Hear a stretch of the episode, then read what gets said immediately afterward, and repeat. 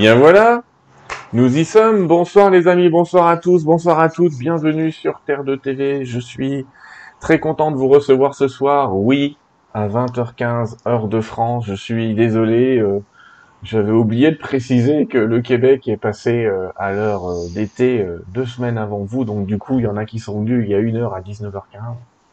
Désolé les amis, c'est bien 20h15, mais en tout cas, je suis très heureux que vous soyez là présents tous ce soir. Je tiens absolument à vous remercier pour l'accueil que vous avez réservé comme d'habitude à, nos invités euh, et à notre dernier invité qui était Jacques Martel avec qui on a parlé du grand dictionnaire des malaises et maladies.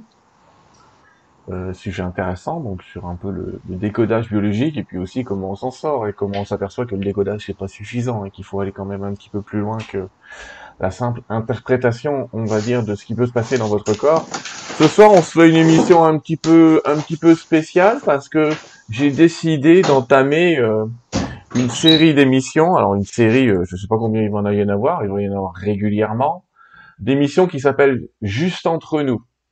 Alors les émissions Juste entre nous, ce sera des émissions euh, qui vont pas me donner trop de boulot puisque globalement on les prépare pas des masses. Euh, et ça va changer aussi notre invité de ce soir qui passe des heures et des heures et des heures pour les émissions. Mais on, on discute comme ça entre nous de tout, de rien. On raconte un peu, j'allais dire, pas notre vie, mais on essaye d'avoir une vision de ce qu'est Terre 2 et c'est le principal. Bonsoir Elisabeth. Bonsoir, bonsoir à tous. Je suis, je suis très très content de te recevoir à nouveau sur Terre 2 TV. Toi et moi, on discute régulièrement, mais nos auditeurs, entre guillemets, ou, ou téléspectateurs t'ont pas vu depuis bien longtemps. Euh, on va leur dire que tu nous as chopé un gentil petit Covid et je dirais même plusieurs fois. Bah, il n'y a pas que ça. Il euh, y a que j'ai été capoute pendant deux ans, euh, pratiquement, et que je m'y remets depuis, depuis, le mois de janvier, vraiment, c'est tout. T'as déménagé, redéménagé. Non, non, mais j'ai été très fatiguée. Mm. je sais pas ce qui s'est passé, mais c'était pas terrible. Hein, voilà. Donc là, ça va, j'ai repris du poil de la bête, donc je continue à réenregistrer des trucs à droite et à gauche c'est reparti. Sauf que je bosse comme une dingue, donc il faut que je me calme parce que je suis déjà flappy. ouais, mais on te connaît, tu n'y arriveras pas à te calmer. Et c'est bien que ça produit beaucoup d'émissions hein, sur pas mal de chaînes, euh, j'allais dire concurrentes, non pas concurrente. Concurrente et amie, c'est le terme officiel. Non, complémentaire. Complémentaire, voilà. Parce que, tu, tu te. Je suis passé chez Didier Santiago, Nurea, j'ai des trucs avec eux, il va y avoir Rayonnance TV, Garonne TV, euh, donc je fais mes petits trucs à droite et à gauche, euh, plus d'autres trucs que j'ai en tête, euh, hmm. voilà quoi. Et on salue, on salue tous nos amis de toutes ces chaînes à laquelle on a participé, et toi et moi. Sur plein de sujets. Elisabeth, tu vois, ce soir, ça n'a pas été trop long de préparer on est tranquille, on est entre nous. Et je te remercie d'avoir accepté de cette émission et que je puisse te poser entre guillemets les questions qu'on a envie, que j'ai envie. Ah bah c'est avec plaisir. Euh, moi j'aime bien les petites discussions. J'ai rien préparé. On, verra si je suis inspiré ou si je suis je suis un sabot. Ah, on, va se baser on va se baser sur ton socle de connaissances. Donc je suis pas très inquiet.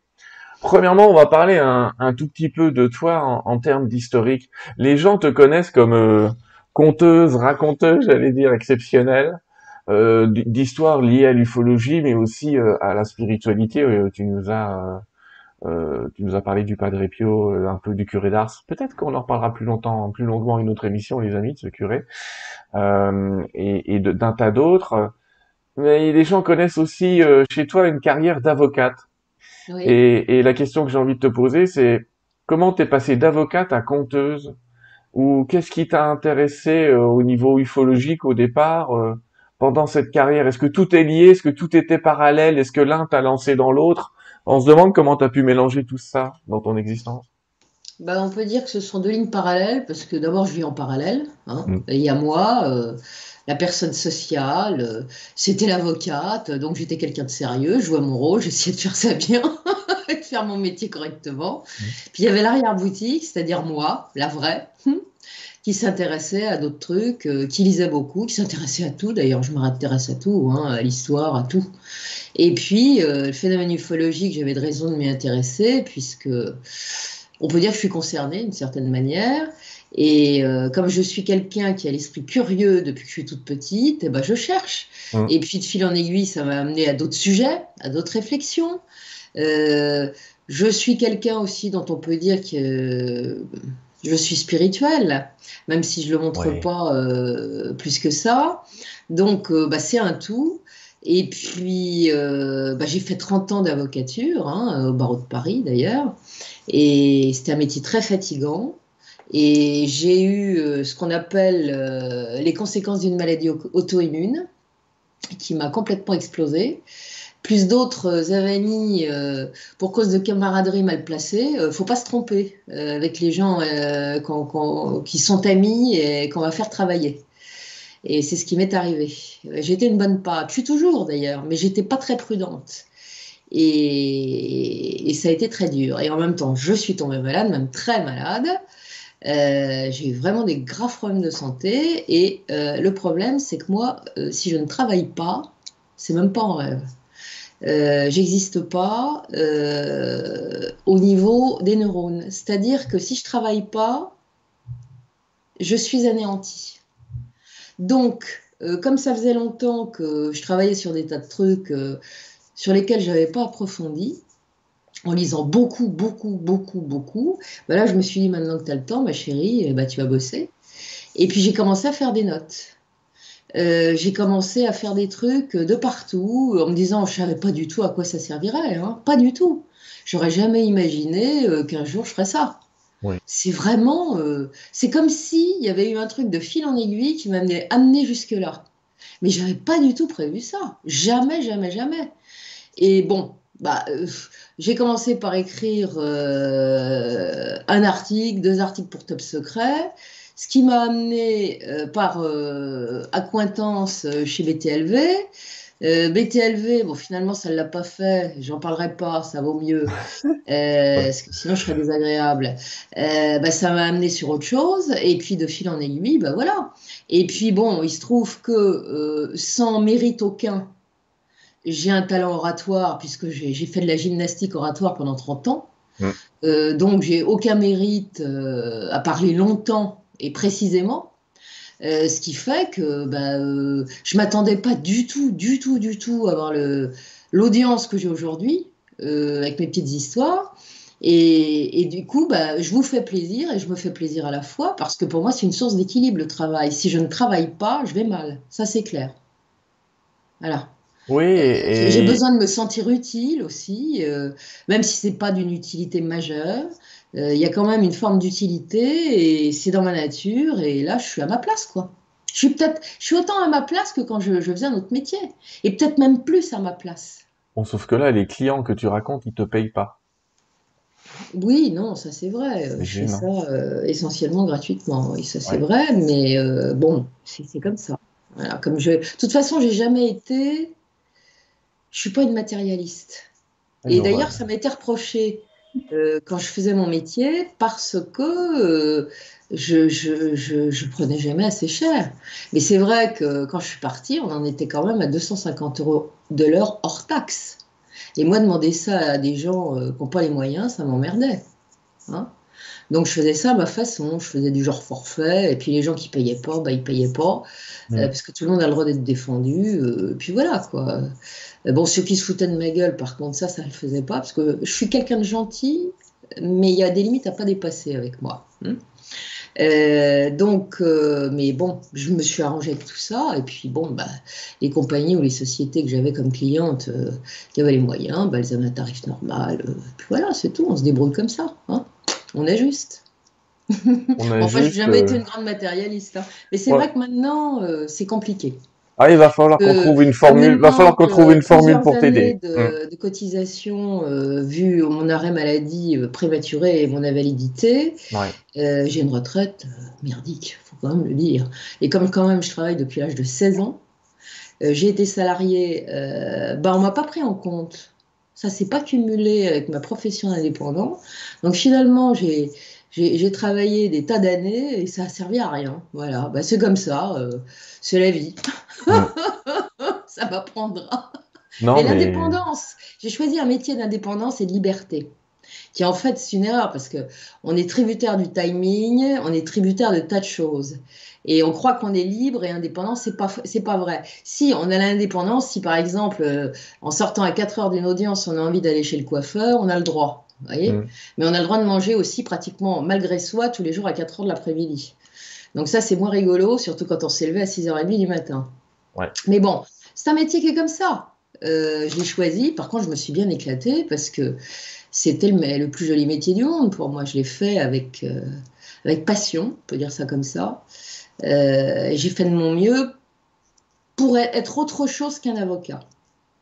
je sais qu'à titre personnel, bien malgré moi et parfois volontairement, j'ai aidé des gens. Oui, ça c'est vrai. Voilà. Et finalement, c'est dans le même esprit que ce que je fais aujourd'hui. Je fais pas la même chose, mais finalement, c'est pareil. D'abord, je travaille exactement de la même façon. Quand je fais mes recherches pour un dossier, je travaille comme l'avocat travaillait.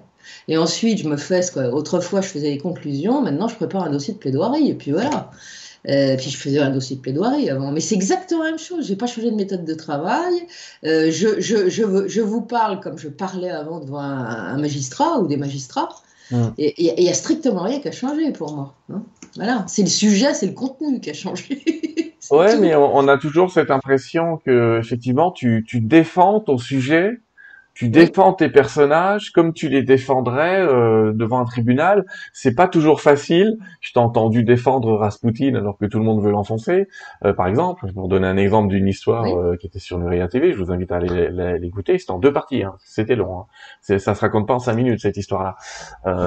et, et c'est vrai que tu es toujours à dans cette idée de, de, montrer le personnage déjà sous sous des travers qu'on connaît pas, des travers euh, positifs ou négatifs, j'allais dire, parce que c'est c'est pareil quand tu es avocate, faut que les gens comprennent la psychologie du client. On a toujours tendance à voir ce qu'il a fait mal ou mais on comprend pas d'où ça vient. Quelle est la source de sa de la foi par exemple, la source de la foi du du padré ou du curé d'Ars. Si on la comprend pas, si si on comprend pas l'origine et, certains vont te dire, oui, mais pourquoi vous passez autant de temps pour raconter l'histoire de, comme tu avais raconté l'histoire de Maître Philippe de Lyon, euh, il y a plein de gens qui l'écoutent encore, euh, c'est merveilleux, où tu commences à raconter vraiment son enfance, à ce Maître Philippe, euh, le contexte, les endroits où il habite. C'est important. Oui, c'est important parce que ça nous aide à englober le personnage dans son époque. Hum. D'un homme politique, par exemple, comme celui qui, qui, provoque des dégâts à l'heure actuelle, je raconterai dès son enfance parce que son enfance explique ce qu'il est en train de faire à l'heure actuelle, comme euh, c'est évident. Et c'est très intéressant. Euh, quand, on a, quand on a certains goûts du pouvoir oui.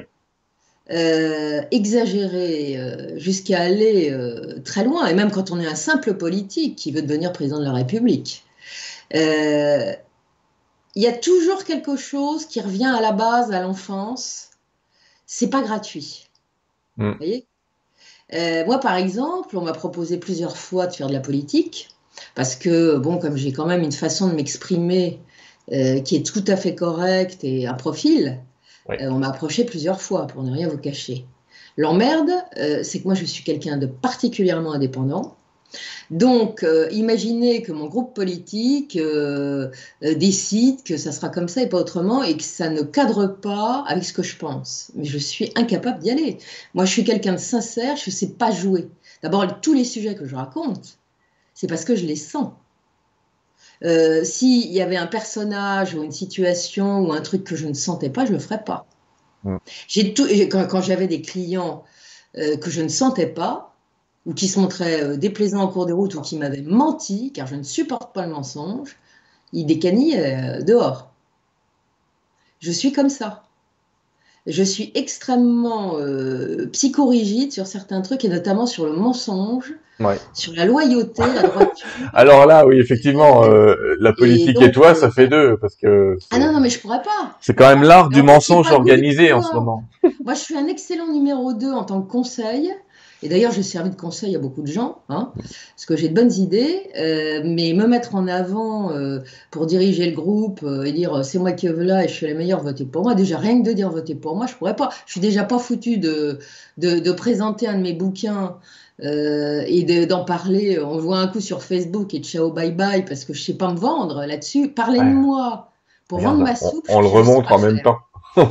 on le remontre en même temps. Rencontre avec les humains, des, humains d'outre-espace. Si vous l'avez pas lu, allez chercher ce bouquin euh, aux éditions du temps présent. Vous allez voir que Elisabeth nous raconte là aussi euh, tout un tas de belles histoires. Alors, des belles histoires euh, autour du phénomène ovni. Tu disais que tu avais été particulièrement atteinte. Tu veux en dire plus ou pas? Je ne veux pas me lancer là-dedans, mais disons que je connais bien mon sujet. D'accord. Par contre, si un jour j'ai envie de raconter, raconter, ma vie, je le ferai. Mais dites-vous bien que si je m'intéresse au sujet, c'est que c'est en connaissance de cause, que je commence à avoir une idée sur le phénomène depuis un moment, sur les acteurs du phénomène aussi, euh, que je serai amenée à, écrire d'autres livres, que euh, sur différentes chaînes, je vais refaire beaucoup d'ufologie. Euh, et je vais même vous dire quelque chose qui va vous paraître très perché et qui me paraît, à mon, à mon avis, un peu grave. C'est que l'état d'esprit des humains de la planète à l'heure actuelle et ce qui est en train de se passer n'est peut-être pas étranger à ce qui tire les ficelles par derrière. Voilà ce que j'ai à dire. Ah, là, tu, as fait un teaser de folie pour tes futures émissions. mais le pire, c'est que je peux le démontrer. Hmm. Mais c'est ce que tu vas faire, et on te connaît pour je ça. Suis, je suis une personne de démonstration. Euh, le truc gratuit, je sais pas faire. Le machin qui sonne pas juste, c'est pas, je sais pas faire. Je peux me tromper, mais au moins ça sera documenté et étayé. Et il y a un raisonnement. Oui. Je suis très méthodologique euh, dans mes démonstrations. Voilà. Mais je crains malheureusement que euh, certaines intelligences extérieures euh, aient une influence sur notre humanité et aient tout intérêt à faire en sorte qu'on s'oppose pour différentes raisons. Et, voilà, donc euh, nous en sommes là. Et c'est à nous justement de prendre le contre-pied, car nous sommes des humains libres. Nous avons notre libre arbitre et nous avons le devoir de ne pas entrer dans ce qui est en train de se passer à l'heure actuelle, à savoir euh, de nouvelles vérités qui sont euh, manipulées par le mensonge,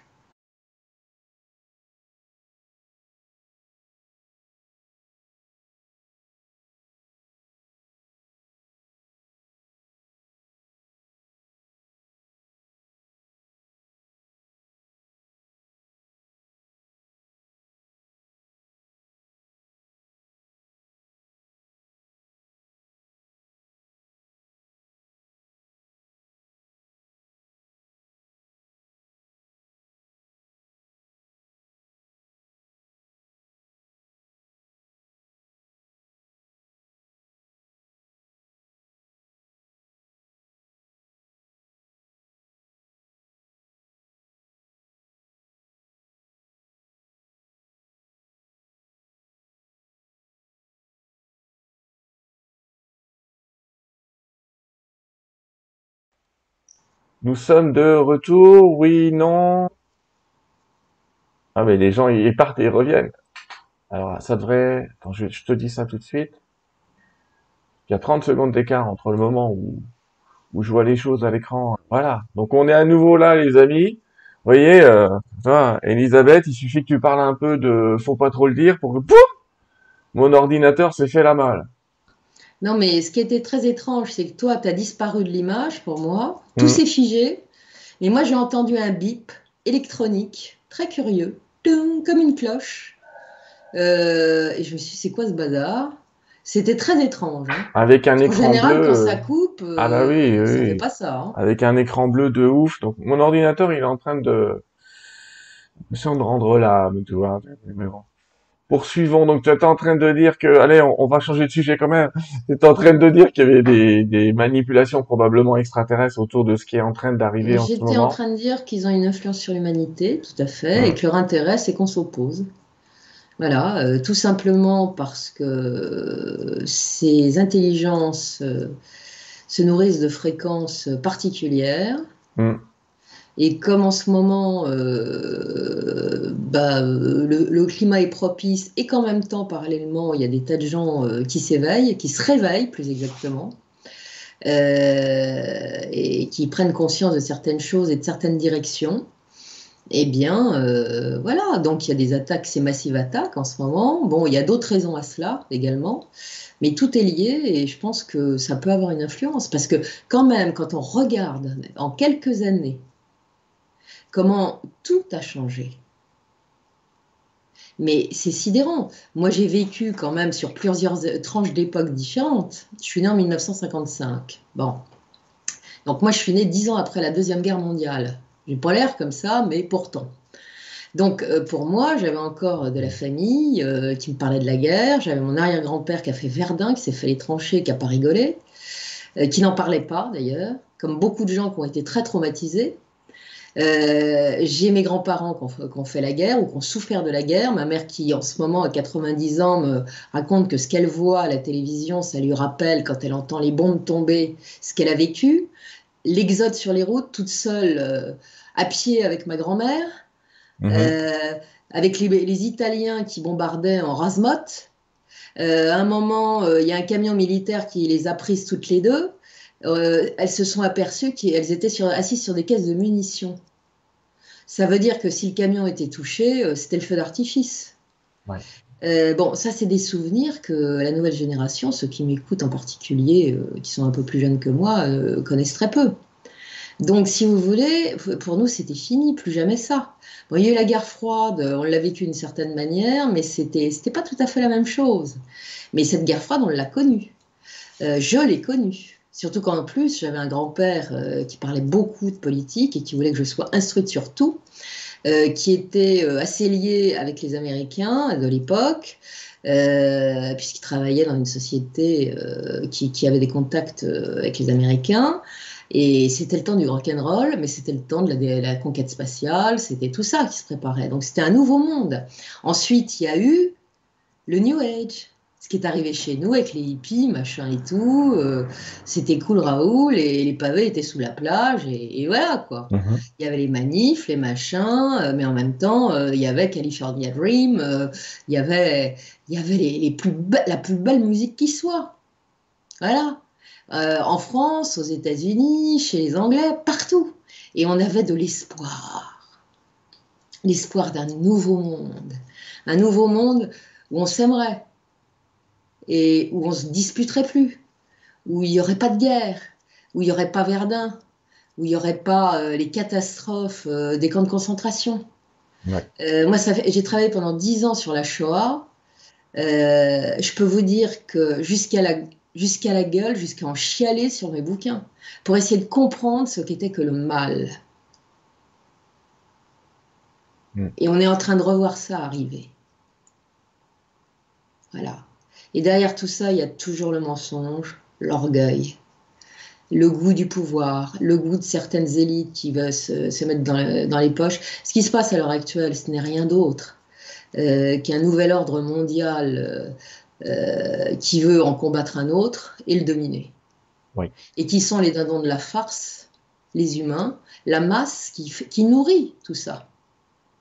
Parce que nous sommes les petites, euh, les petites choses sur lesquelles on bouffe, qui travaillent comme des brutes, et sur lesquelles on bouffe, faut pas rêver. Mmh. Et aucun camp ne, ne vaut l'autre. Sauf que vous avez des gens qui meurent. Vous avez des enfants qui meurent. Vous avez des innocents qui meurent. On fait croire que c'est l'ennemi, mais en fait non. Et ça nous rappelle d'autres années. Là, juste après, où on disait plus jamais ça, ça n'y arrivera plus parce que c'était trop grave. Eh ben non. Sauf que là, c'est mondial, c'est pas territorial. Et souvenons-nous que c'est d'autant plus grave parce que si on fait référence à l'Atlantide, qui à mon avis a existé et a mu, ils se sont fait sauter le caisson comment? Avec des armes technologiques absolument ahurissantes, qui ont réussi à péter la planète. Nous avons en stock différents pays de ce monde, des trucs qui sont peut-être moins sophistiqués, mais qui peuvent faire autant de mal. Imaginez-vous. Donc, si vous voulez, il faut changer notre fusil d'épaule. Il ne faut pas donner notre énergie à la haine, à la violence. Il faut œuvrer pour le pacifisme. Dites-vous bien que quand Gandhi a réussi l'exploit de déclencher un mouvement pacifiste pour contrer un ennemi qui était absolument imbattable, je parlais des Anglais, a réussi. Quand on voit Nelson Mandela, 27 ans de tôle, qui n'était pas du bon côté du manche, qui retourne un pays pour en devenir le président, sachant que c'est reparti en galère, mais bon, voilà. Et dans l'autre sens, voilà, c'est tout. On peut changer le monde en ayant un autre état d'esprit. Et cet état d'esprit, c'est l'élévation, c'est le pardon, c'est la réconciliation. C'est pas l'opposition. L'opposition appelle l'opposition. La guerre appelle la guerre. Il y a la vengeance, il y a l'orgueil. Dites-vous bien que la, Première Guerre mondiale, elle est arrivée suite à une guerre de Napoléon III qui était inepte et, ça ne l'a pas fait. Donc il y avait la, revanche à prendre. Ça nous avait valu la Première Guerre mondiale. Première Guerre mondiale qui a fait des dégâts considérables. Mhm. Ensuite, l'Allemagne se casse la figure, il y a le traité de Versailles, qui est une, un immondice de, de vengeance qui a fait qu'est ben, est né euh, par derrière le mal absolu qui nous a valu la Deuxième Guerre mondiale et toutes ces, exactions. Voilà. Et, si vous voulez, tous ces trucs-là, c'est des revanches. Il faut qu'on apprenne vraiment à changer radicalement notre fusil d'épaule. Euh, parce que sinon, il n'y aura pas de futur. Hein. Pour notre humanité, pour nos enfants, enfin moi j'en ai pas. Et je vais vous dire, j'ai regretté toute ma vie de ne pas avoir mis au monde des enfants. Et bien maintenant, à l'âge que j'ai, je me dis d'abord, je suis contente d'avoir l'âge que j'ai. Et deuxièmement, euh, j'ai que ma peau à sauver. Et ma peau, j'en ai rien à foutre. Moi, si je pars, j'ai eu mon compte, j'ai eu de belles années, mais quand je vois ce que je vois, ça me tord les boyaux. Et si, si je prends un, truc sur le coin de la figure, j'en ferai pas une maladie, ça sera enfin la quille. Salut les copains. Voilà, voilà ce que j'ai à dire. Mais on peut changer ça. Ça mettra du temps car la nature humaine est binaire. Elle est scellée, elle vit dans un monde binaire, mais le, binaire doit être mis à l'équilibre. Ça, c'est le discours des dialogues avec l'ange. La mesure. Et la voix christique en arrière-fond, la réconciliation. Voilà. On va parler un petit, peu de cette voix christique euh, tout à l'heure, si tu veux bien. Euh, pour changer un peu de tranche, on va dire Et la joie, n'oubliez pas la joie. C'est même l'indicateur euh, du bon chemin. Hein. c'est l'indicateur du bon chemin, dirait Philippe Guimand qu'on avait reçu ici et, d'autres. Euh, tu as connu Elisabeth dans, bah, dans ton enfance, j'allais dire, plus jeune, j'allais dire, des phénomènes extra paranormaux aussi. Donc quand tu en parles, tu sais de quoi tu parles. Mm-hmm. tu as notamment connu une sorte, une ou plusieurs sorties hors corps. Oui, oui mais ça c'est plus tard.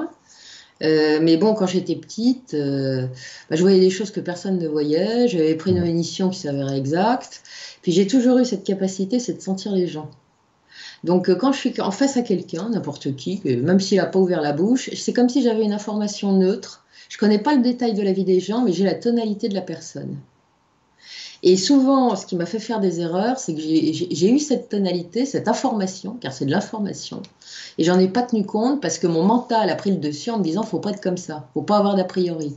Et eh ben là, je l'ai eu dans le baba et très très cher. Hein.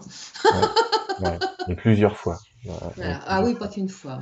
Euh, mais bon, en tout cas, euh, ces expériences que tu as fait un petit peu hors du corps t'ont probablement aidé aussi à avoir une autre idée de, de l'après-vie Alors, euh, j'ai fait plusieurs types d'expériences qui n'étaient pas voulues. C'est-à-dire que moi, je sortais de mon corps, mais c'était pas du tout prévu. Et à un moment, c'était très très ennuyeux parce que fallait que je m'accroche pour pas pour pas me barrer ailleurs. Mmh. Euh, donc, je suis sortie des limites de notre dimension plusieurs fois je suis allée au-delà du bas astral et au-delà de certaines choses, dans ce qui m'a permis de rencontrer euh, du, la lumière et de l'ombre. Voilà. Euh, et puis, et puis j'ai fait une NDE le 13 mars 99. Alors, je suis pas montée, je me suis vue raide. Hein. mais j'ai entendu une voix qui m'a dit tu as le choix. Euh, et j'ai dit je reste. Donc quand les pompiers euh, sont réanimés, sont venus pour me réanimer, et je les entendais, je les voyais, j'étais comme le ravi de la crèche, on, la perd, on la perd, ça va trop vite, ça va trop vite, oh là là, on la perd, on la perd. Moi je, je me disais, mais non eh ben, J'étais d'une sérénité absolue et j'avais raison. Et c'était le début d'une maladie qui s'appelle la maladie d'Hashimoto. J'étais en hyperthyroïdie et, et voilà, c'est tout. Puis j'ai des tonnes de maladies auto-immunes depuis. Et à mhm. partir de ce déclencheur euh, qui a dit je reste, ma vie elle était cool. J'avais une vie sympa, euh, euh, je travaillais beaucoup, c'est vrai, j'avais des, des, adversités, c'est vrai, mais somme toute, j'avais une super vie cool. À partir de là, les épreuves ont commencé. Mais vraiment des trucs durs, des trahisons, des, des, trucs que j'avais pas prévus, mais vraiment, vraiment, vraiment. T'as voulu rester Eh ben, tu vas apprendre. Alors, euh, plus d'une fois, j'ai levé le poing en l'air en disant Mais attendez, ça va pas la tête là-haut. Je veux bien rester chez les fous, et voilà que je paye euh, double tarif, ça va pas la tête. Mais ça m'a amené jusqu'à ce que je fais ici. Parce que maintenant, qu'est-ce que je fais? Je transfère, je transfère de l'information. Euh, j'apporte de la joie aux gens, ils me le disent, ils me l'écrivent. Euh, je, les amène à réfléchir sur certains sujets. Ils prennent ou ils prennent pas. Je fais au mieux. Voilà. Euh, donc c'est ça. Je suis arrivée peut-être à ma place. J'ai l'impression d'être plus à ma place, alors que j'ai fait mon métier d'avocat avec cœur et, passion et, et, autant que faire de ce peu sérieux. Mais là, je suis vraiment à ma place. Voilà. Ça, je peux le dire. Et le jour où je tirerai ma révérence, euh, parce que l'heure est venue, je n'aurai aucun regret, aucun. J'aurais fait ce que j'ai pu, peut-être pas formidablement toujours. J'aurais commis des tas d'erreurs dont j'ai conscience et, et, je sais qu'il faut réparer dans la matière et, et, pas faire son examen de conscience après. Donc euh, il faut savoir baisser le col quand on s'est trompé. Hein euh, l'accepter autant que faire se peut. J'ai des défauts phénoménaux. J'essaie de les corriger, je me plante régulièrement, mais inlassablement, je remets, la, chose sur le métier. Et je pense que on devrait tous essayer de faire un petit peu ça. Voilà.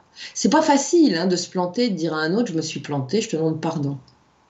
J'ai fait ça il y a trois jours parce que j'ai eu une réaction euh, bizarre avec une amie. Euh, et j'ai pris mon téléphone, je lui ai dit, je vais t'expliquer pourquoi. Elle a très bien compris d'ailleurs, euh, parce que j'ai certaines particularités dont je ne vous parlerai pas, euh, qui font qu'il y a des choses qui me reviennent à la surface. Et, et, si je suis confrontée à la situation, c'est comme si j'avais un post-traumatisme. Donc il y a des choses qu'il ne faut pas faire. Et elle ne savait pas, la pauvre. Donc bon, je me suis excusée, je lui ai expliqué cette faille que j'ai. Et il ne faut pas me prendre par surprise euh, sur certaines choses parce que ça me déroute complètement. Voilà. Et je peux, je peux, euh, je suis pas agressive dans ces cas-là, mais je suis déroutée et, et voilà quoi, c'est tout. Et on a fait, euh, je suis quelqu'un de complexe comme tous les individus, mais j'ai une particularité qui me rend encore plus complexe. Voilà. Oui, on la connaît toi et moi. Mais c'est aussi cette particularité qui fait que tu as envie d'aller au bout des choses et de décortiquer tout. Voilà, c'est à cause de cette particularité, je ne sais pas si je dois le dire. Non. Bon, je vais vous le dire. euh, je, je, souffre, c'est pas une souffrance d'ailleurs, j'ai une particularité. Euh, c'est un syndrome qui s'appelle le syndrome d'Asperger. Voilà. Donc je suis classifiée, euh, vu mes problèmes de communication, comme autiste. Voilà, je le dis clairement. Donc, euh, ça un avantage et des inconvénients. C'est qu'au niveau de la communication, on est un petit peu différent des autres, parce qu'on n'a pas du tout la même vision des choses. Euh, on est sans filtre et on est cash. On supporte pas le mensonge ni l'injustice, ça nous rend fou. On a de l'information, on voit tout de suite, on sent tout de suite si quelqu'un nous mène en bateau, si, euh, ce qui va pas. On n'a pas forcément le détail, mais on a l'intuition de ça. Donc c'est pas évident. Par contre, euh, ce qu'on a en positif, c'est qu'on a des cerveaux qui, dépassent l'entendement, ce qui est une source d'emmerdement maximum, je vous le cache pas, hein, euh, et qui, nous font travailler jusqu'au bout du bout du bout du bout du bout du bout du bout du bout. Tant qu'on n'a pas été jusqu'au bout des vérifications des trucs, on peut y passer des nuits. Hein. Quand on est parti sur un truc, il faut que ce soit au mieux. Et on n'est jamais content. Même quand on a fini, euh, on se dit Ah mince, j'ai oublié tel truc. C'est un détail, mais pour nous, c'est dramatique. Voilà. Et on a une mémoire phénoménale. Voilà. C'est-à-dire que notre cerveau, c'est un ordinateur où il y a des tas de dossiers à l'intérieur, c'est archivé, on se souvient de tout, et quand on nous dit un truc, on se dit Ah oui, mais dans tel truc. Donc on arrive à faire la relation entre les trucs. Voilà. Donc c'est un avantage, mais ça a des tas d'inconvénients. Et on est des solitaires, c'est-à-dire que on est extrêmement sociable euh, et hum, conviviaux, euh, mais on a des besoins impératifs de silence et de, solitude pour nous récupérer. Et puis, on, parce qu'on pense tout le temps, tout le temps, tout le temps, tout le temps. On ouvre l'œil, et ça se met en place. Et ça fuse dans tous les sens. On ne se repose jamais intellectuellement. Voilà. On, euh, est hyperactif. J'étais une enfant hyperactive. Euh, on n'en pouvait plus chez moi. Hein. Euh, mais donc c'est, très particulier. Et bon, on, vit très bien, mais c'est sûr que. Et alors, on a tous des ennemis, parce que comme on s'y prend comme des anges dans la communication, tout le monde ne suit pas, et tous les gens qui ont mon profil se ramassent des planches terribles. Voilà. Parce qu'on est maladroit, parce qu'on ne comprend pas, parce que quand on fait le mort, parce qu'on n'a pas envie de parler, ou qu'on ne peut pas, c'est au-delà de nos limites. On peut pas, on répond pas. C'est comme si on avait 10 ans et qu'on était dépassé par les événements. Il y a quelque chose en nous qui est comme un enfant, qui, a, une, qui a, un truc qui fait que... Euh, moi, je, je, vais vous dire un truc que je n'ai jamais dit euh, publiquement. Euh, j'ai 10 ans, en fait, j'ai pas l'air du tout comme ça, mais j'ai 10 ans. Voyez quand je, vais, je prends ma bagnole, je fais Oh, je sais conduire. Quand je paye avec ma carte bleue, je fais Oh là là, je paye avec ma carte bleue. C'est surréaliste comme truc. Quand je, réfléchis à tout le fric que j'ai gagné, quand et je me fais ce genre de réflexion. Et ben voilà.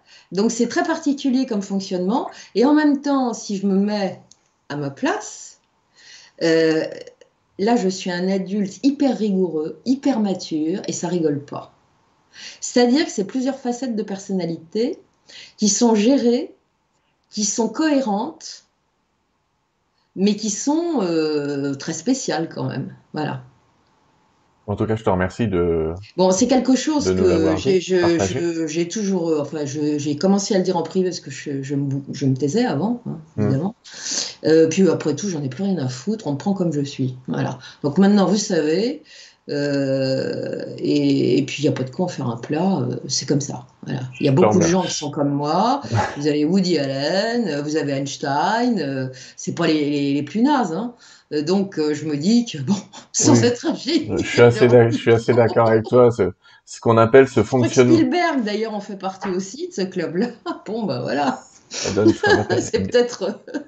Ces fonctionnements heuristiques, c'est-à-dire vraiment capable de tout capturer, oui. Euh, il y a beaucoup de gens qu'on a, qualifiés de génie et qui avaient ce syndrome. On a, une, vision totalement holistique. Pour nous, tout est relié. Mm. On fait des liens avec tout. Donc, on a une vision globale de tout. Moi, si vous voulez, quand je vois ce qui se passe sur la Terre, eh bien, j'ai une vision totalement globale de la création. Et je vois, je sais même, j'ai vu la création. J'ai vu euh, certaines choses. C'est très particulier quand même. Hein. Donc, euh, et en même temps, on n'a pas forcément envie de se mettre en avant. Enfin, moi, en tout cas, je fais partie, ça c'est ma personnalité. Euh, que, quand je sors quelque chose ou que je fais quelque chose, j'ai très mal vécu quand le livre que tu as présenté tout à l'heure est sorti. Parce que je savais pas comment m'y prendre. C'était, moi j'aime bien être, j'aime, j'aime bien avoir la paix et pas être sur le podium. Ça m'a traumatisée et je me souviens d'avoir eu une réaction euh, complètement idiote. Euh, ça venait de sortir, euh, j'avais Nora au téléphone et je lui ai dit je mm. suis accablée. Elle me dit pourquoi? Ben, Je lui ai dit parce que je ne le supporte pas. Je ne supporte pas la notoriété. Et, de temps en temps, je réponds pas parce que parce que c'est trop parfois. Voilà. Et, donc, vous voyez, c'est très spécial. Et il y a des, vous voyez, il y avait les frères Bogdanov, ils étaient particuliers. Il y en a un des deux qui était diagnostiqué. pas l'autre, mais les deux avaient ça, bien évidemment. Oui, oui, oui, oui. Et, euh, ça leur permettait aussi de faire des synthèses dans leur bouquin de, tout un tas d'événements et de, remonter, et de déficeler l'information. On a une vision du tout. Tout est lié pour nous. Mais en même temps, c'est très lourd à porter. C'est très lourd à porter parce qu'on n'est jamais forcément en accord avec tout le monde. Au sein de sa famille, c'est pas forcément évident. Au sein de ses amitiés, c'est pas forcément évident. Et en plus, on est des, bonnes potes dans l'ensemble. Euh, donc euh, voilà, quoi. C'est compliqué. C'est vraiment compliqué. Mais euh, bon, bah, je suis née comme ça, et puis c'est tout, point. Je te, remercie, je te remercie en tout cas de, de nous l'avoir partagé, parce que tu n'étais pas du tout obligé, et puis c'est pas toujours évident. Non, mais il y a des tas de beaucoup, Il y a beaucoup d'images de, de là-dessus qui sont fausses d'ailleurs. Les gens connaissent pas vraiment, savent pas de quoi ils parlent là-dessus. Mais il y a des tas de gens comme nous qui sont pas diagnostiqués. Les enfants indigos, qu'est-ce que c'est à votre avis? Ce qu'on parle d'indigo, bah, la moitié, ils sont comme ça. C'est rien d'autre. Moi, je veux pas partir sur le truc de l'enfant indigo, mais à la limite, si, si j'avais un test, euh, t'es un enfant indigo ou pas, bah bien sûr. Mais ça m'intéresse pas. Euh, donc, euh, je, ne me sens pas euh, spécialement comme ça. Mais la plupart des enfants qu'on qualifie d'indigo, qui sont extrêmement rapides, avec une conscience du tout, une conscience de la nature, l'amour, des maladresses, des problèmes caractériels, des problèmes de, constance. C'est ça, qu'est-ce que vous croyez? Bien évidemment. Euh, peut-être pas pour tous, bien évidemment, ça aussi, mais une partie sont comme ça, bien sûr. Oui, un mode de fonctionnement qui, qui, qui peut aider, mais qui effectivement aujourd'hui n'a pas encore en face des, des, on va dire des gens qui sont adaptés, parce que vous rentrez pas dans le moule. Donc c'est pas la peine d'essayer de vous faire rentrer dans un moule, ça passera pas. Non, non. non, euh, ça passe pas. Mm. Et, et, comme on a des réactions des fois un peu bizarres de retrait ou de parce qu'on dit les choses telles quelles et sans filtre, euh, bon bah voilà quoi. Elisabeth. Ça marche pas tous les coups. Ah oui, c'est clair. Une autre question. Comment est-ce que tu verrais un, le futur le plus lumineux possible? Le plus? Le plus lumineux possible? Qu'est-ce que nous pouvons faire pour euh, contrecarrer ce plan Déjà, il faut, prendre, il faut prendre une distance émotionnelle avec tout ce qui est en train de se passer. Euh, alors, ça veut dire que vous avez le droit de pleurer quand vous voyez des horreurs, parce que ça, c'est mm. légitime. Et c'est même important. Parce que ça veut dire que vous ne perdez pas votre humanité. Mais deuxièmement, vous devez euh, vous distancier pour avoir une vision globale du tout et ne pas perdre, euh, ne, pas partir sur un camp ou sur un autre, même si vous avez vos préférences. Euh, parce que euh, si vous partez euh, avec un soutien sur un truc ou un autre, vous allez prendre parti et vous allez être en colère. Vous allez être en rogne en permanence. Donc vous allez nourrir l'ennemi. Vous voyez? Donc, priez. On se rejoint clairement. Pour la paix. Ouais. ouais, pas pour la fin de la guerre, mais bien pour l'installation de la paix c'est fondamental de prier pour la paix euh, en ce monde, car c'est par le pacifisme que la solution se trouvera sur cette planète. Si elle ne le comprend pas, et il y a eu des grands hommes que je citais tout à l'heure qui ont voulu instaurer ça, euh, et pas à n'importe quelle époque. C'était au XXe siècle. On sortait d'un monde, la chute des empires, l'Empire anglais, l'Empire germain, l'Empire ottoman. Chute des empires. Et là, les empires veulent se reconstituer, mais avec une base économique. C'est des affrontements d'empires économiques qui sont en train de... Et peu importe finalement les frontières. Évidemment, il y a les nationalismes qui reviennent. Mais derrière tout ça, c'est tout à fait autre chose. Et c'est toujours les mêmes paramètres qui rentrent en ligne de compte. L'orgueil, l'ego et le profit d'une poignée. Voilà. Donc il faut, il faut plaider pour la paix, il faut éduquer ses enfants, Mm. Il faut se distancier au niveau de l'émotion quand on est très très en colère, comme c'est mon cas de temps en temps, on ferme sa télé. Mais il est important de boire à toutes les sources et de ne pas avoir qu'une seule source, parce que je vois des gens qui, qui, ne voient, qui, qui, se, qui vont sur un seul truc et pas sur le reste en disant ouais c'est les merdias. Ben oui, mais les merdias, faut les regarder. D'abord, on sait ce que dit l'ennemi, puis on voit la vérité en partie. Mm. Et on voit ce que c'est. Et on voit que ça peut arriver partout. Donc il faut arrêter ça. Et le ciel écoute. Le ciel est en train de descendre sur la terre à l'heure actuelle. La lumière descend et c'est pour ça que l'ombre s'agite. Ne l'oubliez jamais. Ce n'est pas du tout fortuit et ça se prépare depuis longtemps. C'est un plan qui se prépare depuis plusieurs siècles et qui s'est mis avec des étapes pas à pas. Et là, on est dans le merdier. Passez-moi l'expression. La répétition générale, c'est le siècle dernier. Alors, soyez humble, soyez simple, croyez, ne condamnez pas, mais ne laissez pas passer. Voilà ce que j'ai à dire. Ouais. Là-dessus, on est d'accord avec euh, les, guides de lumière qui, de mon côté, m'expliquent qu'on a affaire à, un mur de lumière et que, entre guillemets, on voit des choses qui, semblent être de pire en pire, mais c'est parce qu'elles peuvent plus progresser à l'intérieur de notre nature humaine. Elles ne peuvent que progresser dans l'apparence extérieure. Et effectivement, c'est le moment ou jamais d'avoir la foi, c'est le moment ou jamais des, guerriers spirituels. Et surtout, et, et, on va en parler maintenant hein, avec toi, mais quelle est la place de la de la foi là-dedans dans ce monde aujourd'hui pour toi? Mais regardez les Ukrainiens. Moi, je regardais tout à l'heure. Il y mm. avait une mamie qui partait pas il y a quelques jours. Elle pouvait pas partir parce qu'elle pouvait plus marcher. Elle me dit, elle dit, je compte sur mon bon ange. Certaines églises ukrainiennes sont pleines. Ils prient ces gens-là. Alors, il faut savoir une chose que vous ne savez peut-être pas. Le premier pays chrétien qui a été consacré à la Vierge Marie, c'est l'Ukraine. Donc c'est une terre éminemment spirituelle. Hmm. Celui qui a été consacré après, c'est la France. D'accord? Voilà. Donc la Vierge Marie, euh, qu'on soit religieux ou pas, qu'on soit chrétien ou pas, c'est la mère.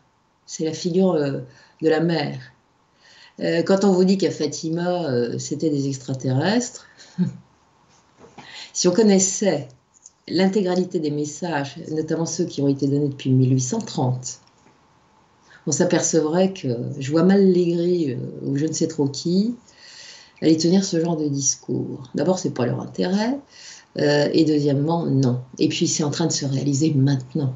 Et c'est pour ça que demain, le pape François fait la consécration de la Russie et de l'Ukraine, la Vierge Marie. Alors on va voir comment il va s'exprimer par rapport au pape précédent. On est sur le troisième secret de Fatima. Quand je me suis permis de dire ça sur Facebook, euh, on m'a dit qu'est-ce que c'est que ce discours de merde? On l'a écrit, puis après il y en a un qui m'a écrit en MP euh, T'es qu'une grosse merde. Bon, très bien, merci. C'est pas grave.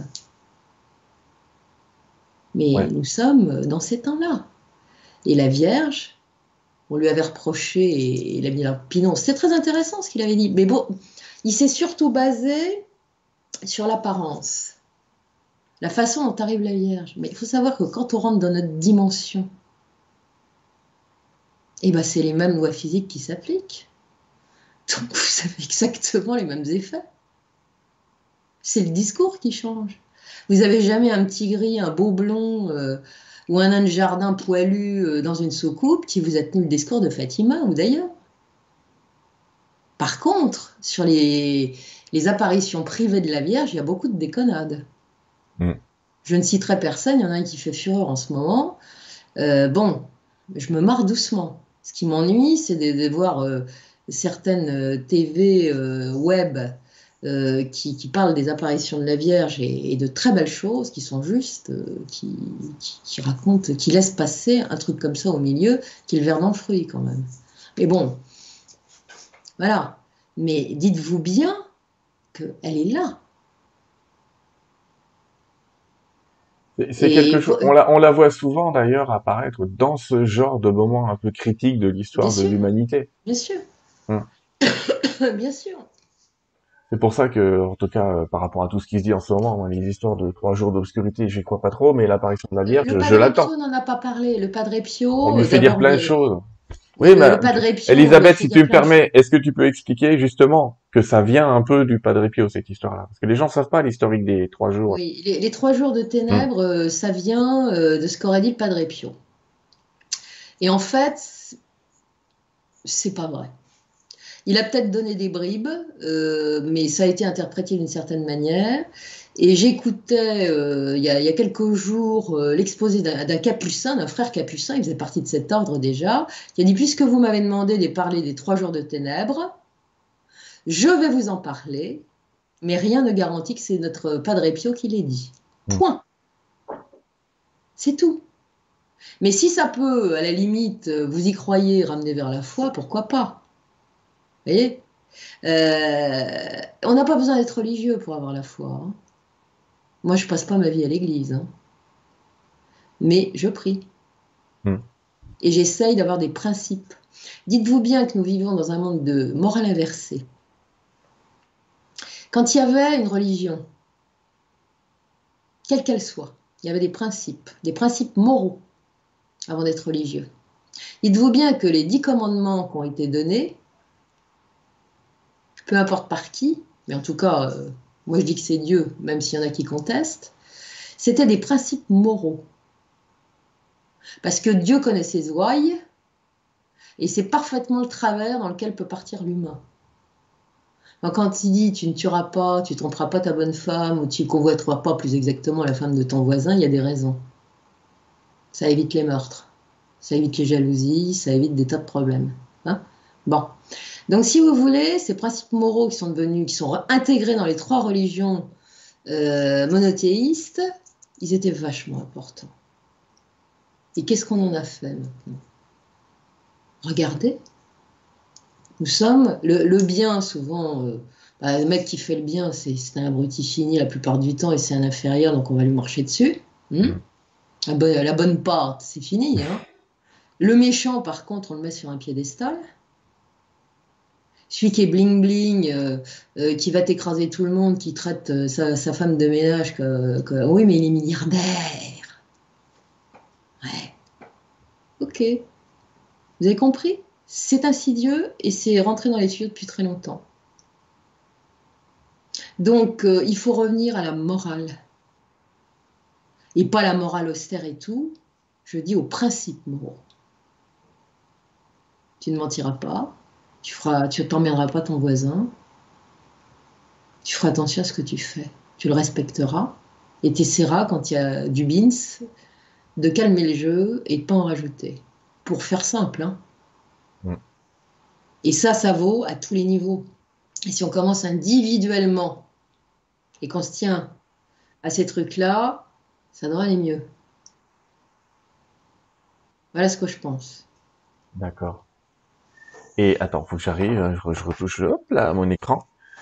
En quoi euh, le justement l'étude aussi des personnalités saintes euh, t'a aidé dans, dans, ta, dans ton engagement, ta propre foi Est-ce que ça a fait bouger quelque chose en toi de regarder ah. comment comment ils ont fonctionné, comment ils ont appris, comment ils ont agi, ces, ces personnes-là? Alors, je pense à ceux que tu as déjà raconté, peut-être le, le padré, le curé d'Ars, bientôt le frère André, les amis, mais... Euh... La première euh, que j'ai mm. racontée, c'est Yvonne Aimé de Malétroit. Oui, Malétroit, ouais. Je m'étais tapé euh, ça de bouquins. C'était en fait tous les documents de sa, sa canonisation, qui n'a toujours pas eu lieu. Euh, ça m'a profondément touché cette histoire. Moi, je, me je m'étais éloignée depuis longtemps de la foi et tout, à l'époque, faut quand même le dire, et, j'allais prier à la rue du Bac, à la médaille miraculeuse, euh, en disant Ramenez-moi la foi, je croyais plus en rien, je m'en foutais. Mais je savais que j'en avais besoin, mais je savais pas pourquoi. Maintenant, je sais pourquoi. Et euh, je lis ça, j'allais acheter mes bouquins quand je vivais à Paris, à la grande librairie religieuse qui la procure où il y a de tout d'ailleurs, toutes les religions. Hein. Mm. Et j'ai lu beaucoup sur toutes les religions. Euh, et, et, quand j'ai lu, euh, j'ai fait le sujet sur Yvonne Yemene Malé 3, je suis pas partie au départ sur, euh, pour le, sur le spirituel. Je suis partie sur le merveilleux. Les bilocations, les trucs pas possibles. Et puis après, je me suis laissée prendre. Et sur le Padre Pio, même chose. Mais j'étais plus au, au, truc du merveilleux. Je savais qu'il y avait autre chose. Et je peux vous dire que ce Padre Pio, il est toujours avec moi, je le sens. J'ai entendu aussi. Mm. Et il fait beaucoup depuis. Comme, comme Thérèse de Lisieux, il était dans la lignée thérésienne d'ailleurs. Il fait beaucoup de bien sur la terre à l'heure actuelle. Il faut demander. Comme Thérèse de Lisieux. Thérèse de Lisieux, il faudra que je la raconte un de ces quatre. Ah oui, parce qu'il y, a énormément il y a, il y a des grandes figures comme ça. Euh, euh, c'est pas un hasard, vous voyez. Si Thérèse de Lisieux, quand même, qui est une carmélite, qui est morte très jeune, elle est morte, elle avait 24 ans, d'une maladie pulmonaire atroce qu'est la tuberculose, n'est jamais sortie de son Carmel. Et elle est patronne des missionnaires. Elle est connue dans le monde entier. Ses reliques vont se balader à droite et à gauche, et il y a des milliers de gens qui viennent voir ça. C'est extraordinaire. Pour une jeune carmélite humble, dont on n'aurait jamais dû entendre parler, qui a eu toutes les oppositions du monde par l'Église pour rentrer au couvent. Elle voulait rentrer à 15 ans, elle a été jusqu'à Rome. On lui avait dit, quand vous êtes en audience avec le pape, vous n'avez rien à lui dire, vous ne lui parlez pas. Elle lui a tenu son petit discours. Oui.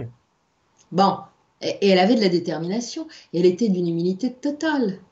Alors elle disait, il faut faire des petits sacrifices tous les jours. Ça rend humble, très bien. Donc euh, quand ses sœurs euh, faisaient tomber une épingle, un truc, elle passait sa vie à ramasser ce que les autres faisaient tomber, à les aider et tout ça. Et même quand elle n'en pouvait plus, si elle n'avait plus de poumons, elle était encore là. Non, non, Thérèse de Lisieux, c'est une vie absolument extraordinaire. Et c'est une vie d'humilité. Et tous les grands saints vous diront, soyez petits. Et l'histoire d'une âme, si, vous connaissez euh, Thérèse de Lisieux, vous ne connaissez pas l'histoire d'une âme, mais c'est d'une pureté. Ça, ça résonne avec votre âme d'enfant. L'enfant qui est en vous va résonner avec tout ça on précise que Histoire d'une âme, c'est le recueil qu'elle a fait. Oui. Qu'elle a proposé comme ça euh, qu'un qu non, non, non, non, non, non, c'est sa sœur. Sa sœur était sa supérieure, euh, ouais. euh, sœur Agnès. Hein. Euh, lui a dit, elle a vu qu'elle était très malade, qu'elle allait partir. Elle lui a dit, ma, fille, tu écris. Et elle a écrit. Voilà. En fait, toute, la famille Martin, hein, est devenue religieuse. Elle, avait une sœur qui était chez franciscaine, ou je sais plus où, à Caen. il y avait sœur Agnès qui était une carmélite comme elle. Ses deux parents ont été faits bien heureux c'est quand même une famille incroyable chez les, chez les Martins. Bien heureux, on signale que c'est un état, entre guillemets, euh, un niveau de sainteté, on va dire. Euh, et en même temps, des gens qui avaient du bon sens, parce que vous lisez Thérèse, elle avait du bon sens. Vous lisez Yvonne Aimée de Malé 3, pareil. Yvonne Aimée de Malé 3, elle a quand même soutenu les résistants pendant la guerre, elle a pris des risques terribles, elle a été décorée par le général de Gaulle, par les Australiens, par les Anglais, par les Américains. Elle devait pas tenir debout, elle tenait debout et elle y a été. Bon, bah super, hein. Tous ces grands hommes de foi sont très humbles et très courageux. Ils ne lâchent rien. Ils ont du caractère. Ils ne, ils ne lâchent rien. Euh, on se rappelle qu'effectivement, le curé d'Ars a été envoyé dans un village où on a dit il va nous foutre la paix là-bas. Le petit, là, il sait à peine écrire, à peine lire. Euh, euh, laissons-le partir. Et il a créé, enfin, il a créé ce qu'on sait aujourd'hui, entre guillemets, ce, mais j'aime bien la position d'humilité dont tu parles parce qu'on l'entend effectivement chez les chez de, chez de grands catholiques. On l'entend aussi chez Maître Philippe de Lyon. Qu'arrêtez pas de dire si vous voulez faire ce que je fais, soyez plus humble que moi. Je suis le chien du berger, voilà. Et euh, donc tu te dis non non, il y a cette position d'humilité, c'est-à-dire on peut servir la source si on la laisse nous traverser, pas si on essaye de diriger à sa place, pas si on a cette arrogance de dire on va sauver le monde, mais de dire je vais me laisser traverser parce qu'il va sauver le monde pour, grandir, pour grandir dans l'incarnation, il faut être petit. C'est par la petitesse qu'on grandit. Hmm.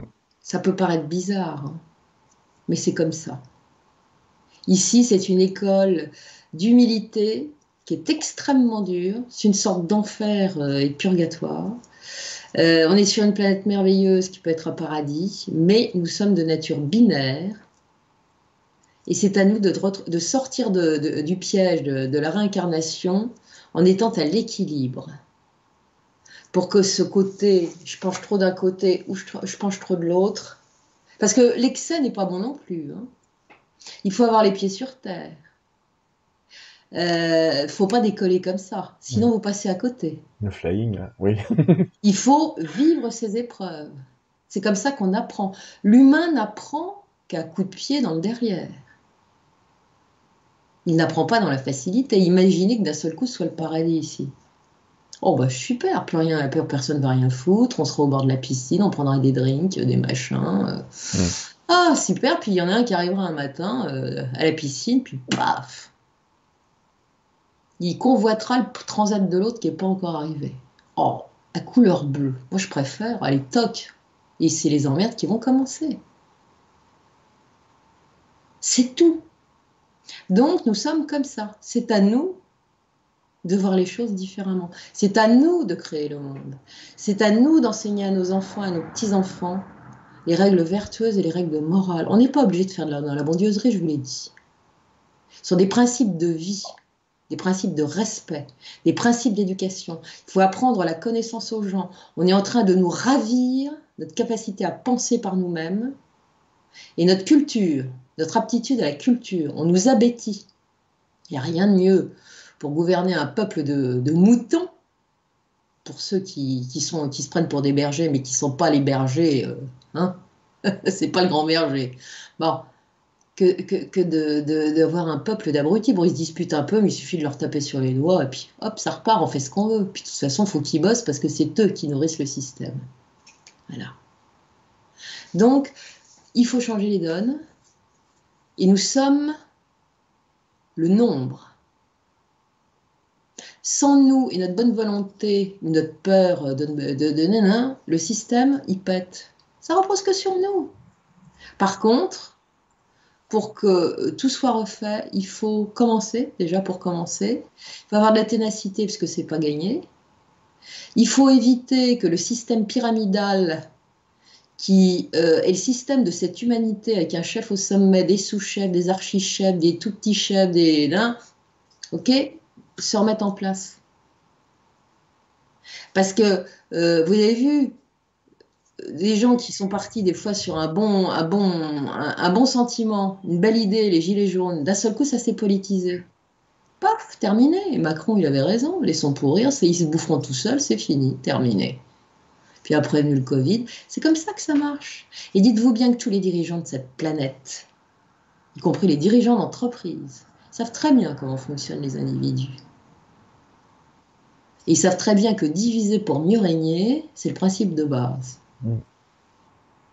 Donc on ne va pas leur faire cette joie, à nous de changer, à nous d'éduquer nos enfants, à nous d'avoir de la culture, d'avoir la connaissance. Ne nous laissons pas bêtir par on a le droit de se distraire, mais pas tout le temps avec des conneries. Et attention au virtuel. Vous êtes dans une réalité. Ne l'oubliez pas. La réalité virtuelle est une autre réalité elle vous conditionne à votre insu d'une autre manière. Attention. Ça, pour moi, c'est un risque majeur.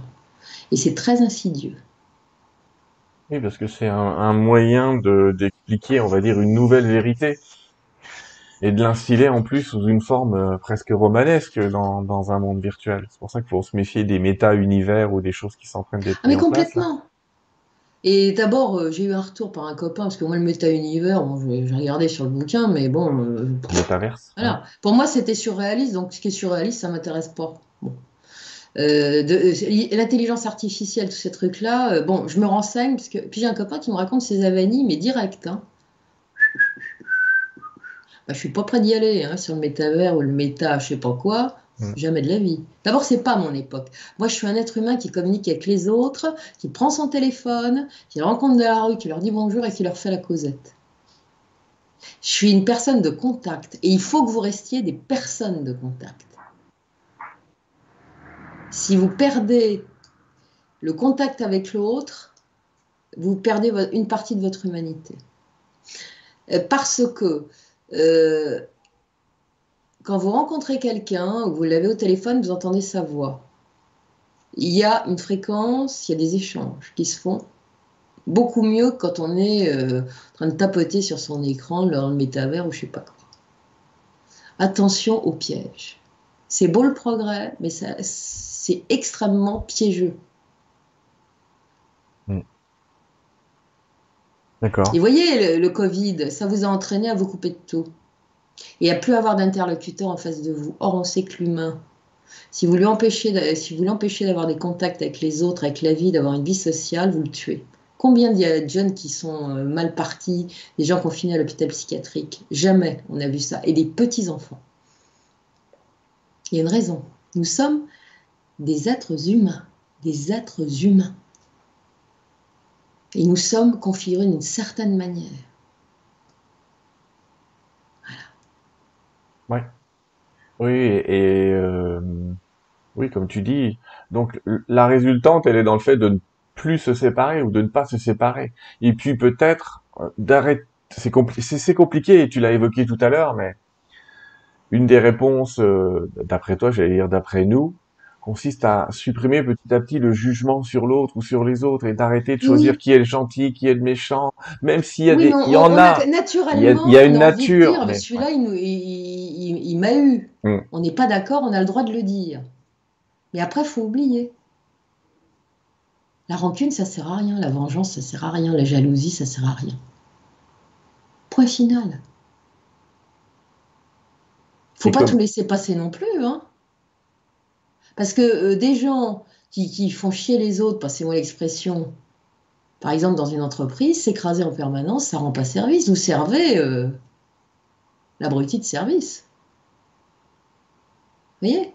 Il faut savoir doser. Tout est question hmm. de mesure. Voilà.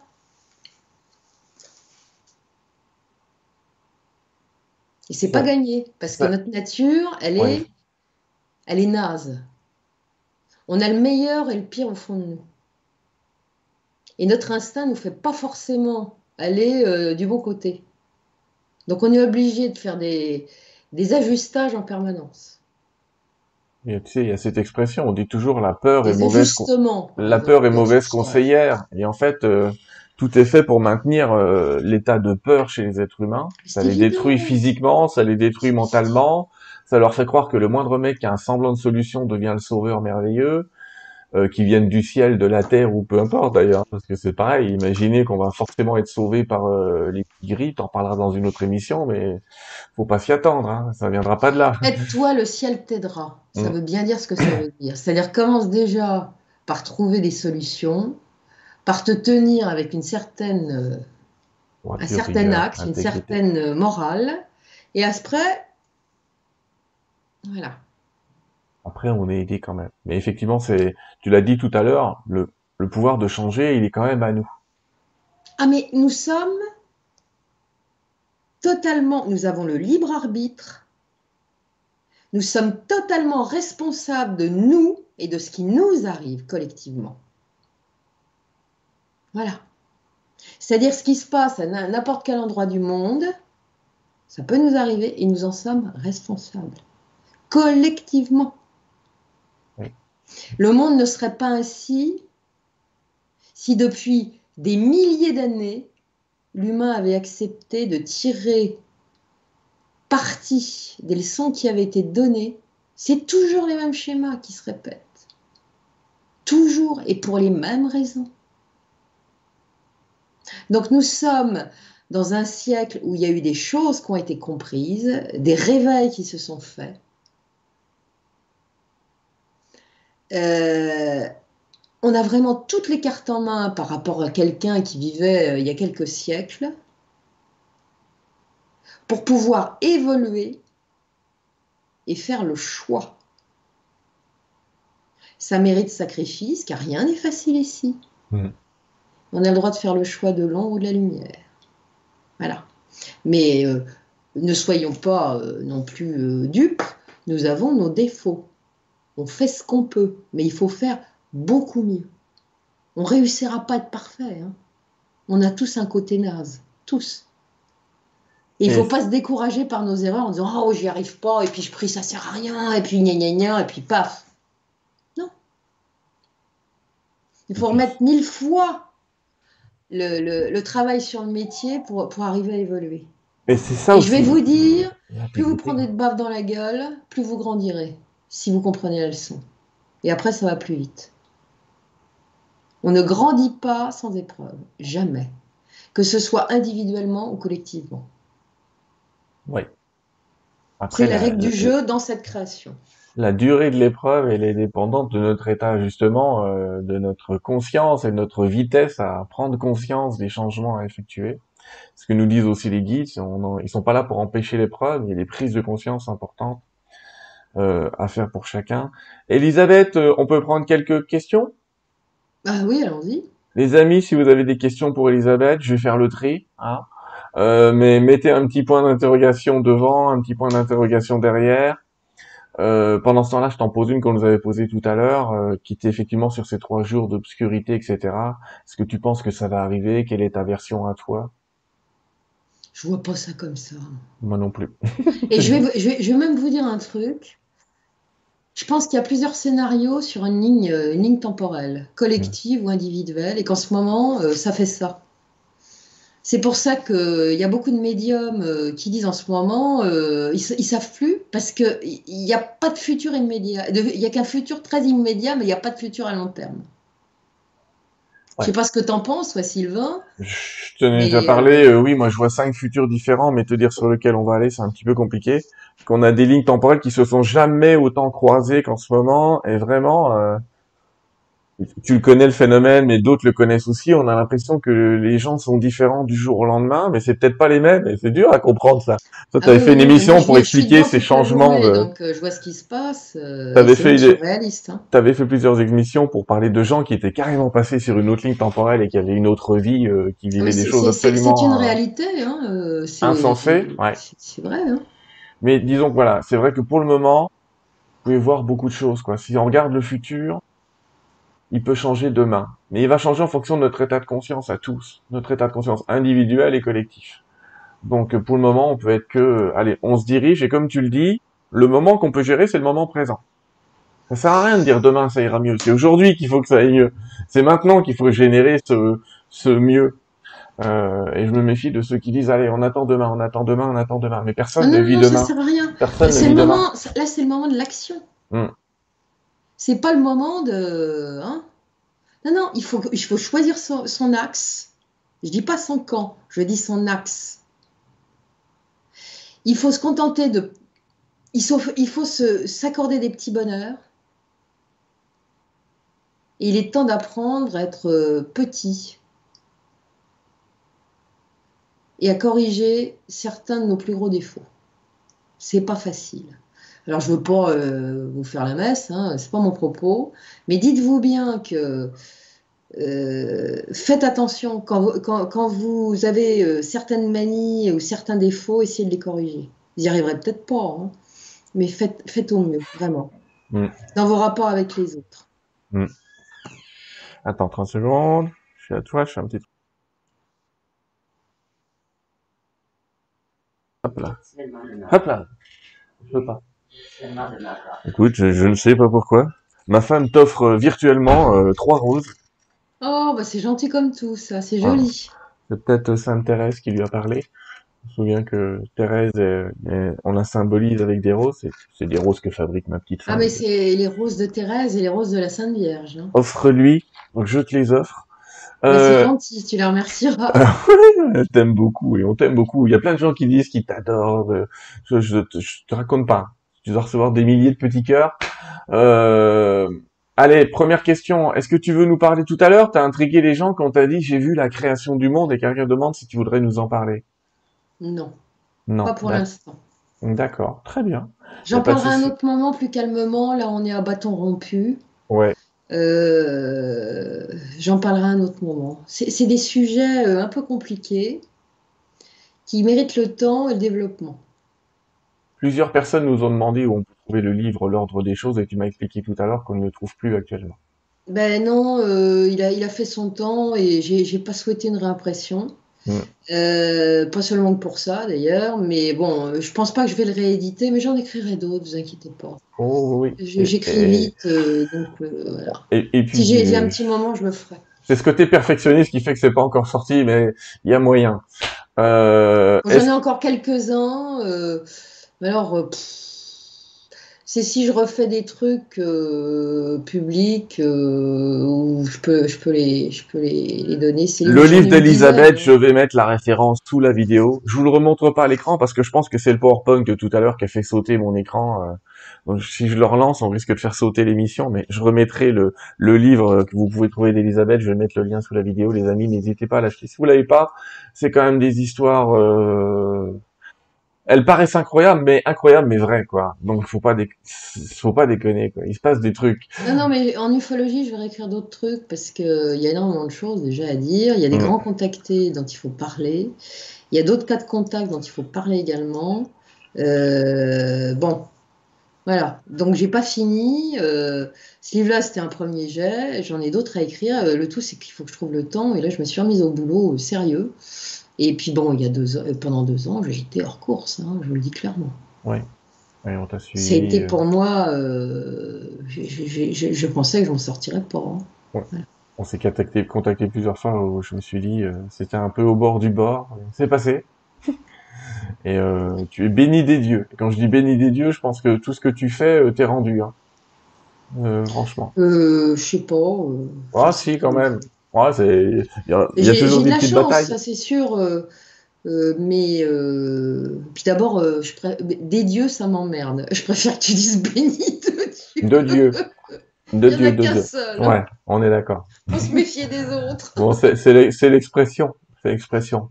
On te demande. Euh, j'ai de la chance euh, dans mon malheur euh, ponctuel, c'est pas tout le temps, Dieu merci, parce que en fait j'ai autant de chance et de, bon, de bonnes choses que d'emmerdements. C'est très équilibré. Et au bout d'un moment, quand les emmerdements sont de plus, en, de plus en plus serrés, de plus en plus graves et de plus en plus épuisants, bah. ouais, Puis bon, je suis plus une jeunette non plus, moi. Hein, donc Mais si, mais si tout le monde tout à l'heure, quand t'as dit, euh, t'as as donné ta date de naissance, ils étaient, ils sont tous sur le cul.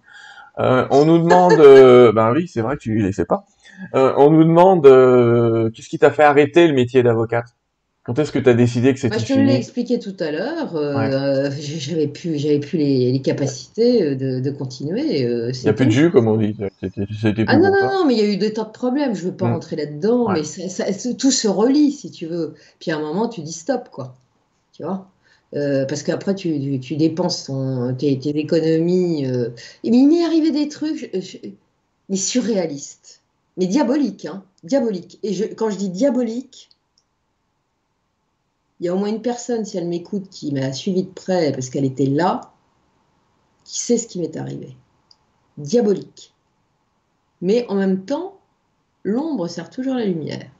La preuve, c'est que sinon je serais toujours. Euh, non, je serais peut-être plus en train de courir, j'aurais pris ma retraite. Euh, mais euh, je ne ferais pas ce que je fais aujourd'hui. Voilà, c'est ce que j'allais dire. Donc finalement, la vie m'a fait un sacré croche-pied, diabolique, je le dis. mais en même temps, vous voyez.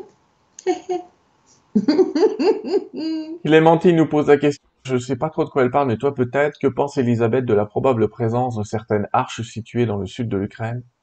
On a déjà parlé de ce truc-là. Moi, ça me parle pas. Je pense que c'est une terre d'ovni. Euh, c'est une terre spirituelle. J'ai vu euh, le truc qui a lancé ça. Bon, faut pas, faut non, non. Faut pas tout prendre. C'est pas le Bugarak. Hein. Ouais, faut savoir en prendre et en jeter parfois. J'en sais euh, rien, j'en sais rien, mais bon, j'ai pas d'avis sur le sujet. Disons les choses clairement. C'est pas le problème. Hein. C'est vraiment pas le problème. Ouais, d'accord. que pensez-vous Qu'est-ce que c'est que ça? Non, ça, on va pas rentrer trop dans la politique, les amis, ça vous dérange pas? Euh, alors, on te demande de faire presque de la voyance, puisqu'on te dit, Michel te demande, euh, mais j'ai rejoint plusieurs questions, quand est-ce que tous ces événements vont se terminer? J'en ai pas la moindre idée. Hmm. Euh, parce qu'on est, c'est cette sensation, Sylvain et moi, que nous avons, c'est qu'il y, a plusieurs lignes temporelles, et ça dépend de nous, et de nos fréquences. Quand je vous dis qu'il faut, il faut, n'ayez pas peur, Soyez lucide, soyez informés à toutes les sources. Faites la part des choses. Vous avez le droit de pleurer devant l'horreur, mais pas trop longtemps. Et soyez distanciés euh, de tous les, les, trucs négatifs, genre colère. Euh, non, laissez tomber. Quand ça vous prend comme ça, vous fermez le poste, euh, regardez un film, faites ce que vous voulez, chantez, hmm. mais oubliez. Et chantez, oui, ça c'est une bonne idée. Ouais, moi j'ai conseillé aux gens de regarder Louis de Funès et la septième compagnie, mais euh, ça, peut, aider. Ça peut aider. On te demande, alors tu as peut-être fait une émission, tu vas faire une émission dessus, donc on va pas aller trop loin. C'est quoi le troisième secret de Fatima? Ah, bah, Le troisième secret, euh, ça concerne la conversion de la Russie, mais il n'y a pas eu que ça. Je pense qu'il est incomplet ce qui a été dit. Donc, euh, il y en a qui disent qu'il y a un quatrième secret. Bon, je crois que c'est clair, ça a été dit, c'est simple.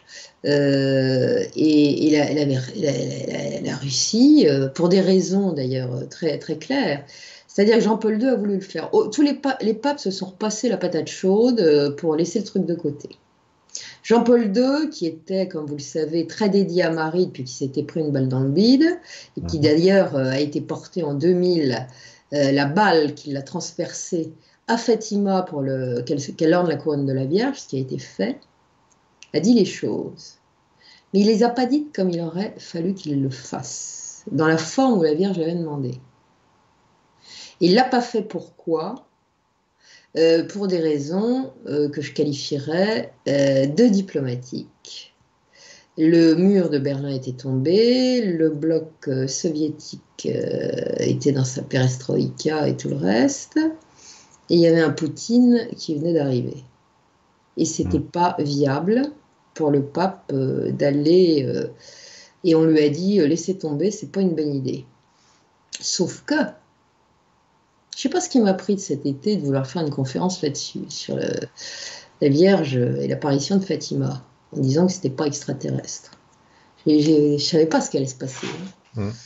Ah oui, donc de, cette émission, je la referai euh, sur Nurea, mais j'irai jusqu'au bout parce que c'était une petite conférence que je devais faire. Mais là, je vais aller beaucoup plus loin parce que je vais ressortir toutes les apparitions et les messages qui ont été donnés pour montrer la continuité. Et ça, c'est pas les extraterrestres qui se montrent dans le ciel et qui vont tenir ce type de langage euh, avec une telle acuité. Voilà. Même s'il y a peu de mots. Euh, mais en tout cas, euh, ce troisième secret, il est d'actualité à l'heure actuelle. C'est ce que la Vierge voulait dire en 1917, durant la Première Guerre mondiale. Et c'est pour ça qu'elle n'a pas visé ce qu'on lui a reproché. Nazie, qu'elle est arrivée plus tard, elle a dit quelque chose à ce propos-là, mais elle n'est pas rentrée dans le détail, elle faisait une fixette sur la Russie parce qu'elle sait que par la Russie, si ça merde, passez-moi l'expression, on va s'en souvenir. J'ai rien contre les Russes. Au contraire, c'est un peuple que j'aime beaucoup et que j'ai beaucoup partagé depuis l'âge de 3 ans. ma meilleure copine, ma première copine était mmh. russe. Et des Russes, j'en ai eu dans ma vie jusqu'au bout, je les aime. Et j'ai eu l'occasion de le dire chez Didier Santiago, d'ailleurs, en faisant un sujet là-dessus. Mais il y a des choses qui ne vont pas. en tout cas, Et ça, c'est indépendant indépendamment des Russes. Hein Je vais en parler dans d'autres émissions, effectivement. Didier nous demande quel conseil d'Elisabeth pour se protéger des attaques de l'ombre. Prier. Attaque que tu as connues aussi. Hein. Mais prier, prier. Il n'y a pas d'autre mot. Et puis chanter. Vous savez comment je m'en suis sortie Moi, je me suis mise à chanter. Euh, parce qu'à un moment, j'ai eu, ma dose. Et ben vous chantez, ça lève vos fréquences. Ils aiment pas ça, ils mangent pas. On va, demander, on va demander ce que tu chantais. Hein. Oh De tout Je chante de tout. Euh, en ce moment, euh, je, chante les trucs de la télé parce qu'ils ont mis des trucs des années 70, vous savez. Alors sur les pubs, il y a Radio Star, il y a. Euh, comment ça s'appelle? Je l'ai passé l'autre jour sur Facebook, le machin. Oh, c'était génial. C'était les Turtles qui chantaient ça. Oh, c'était vachement bien. Ah bah, je chante ça. Euh, je chante euh, des trucs des Beatles, euh, je chante du Mozart. Euh, bah oui, j'ai été soprano léger, moi, dans mon jeune temps. Ah oui Petite, petite, et pas sur scène. Hein. J'avais une voix bien placée.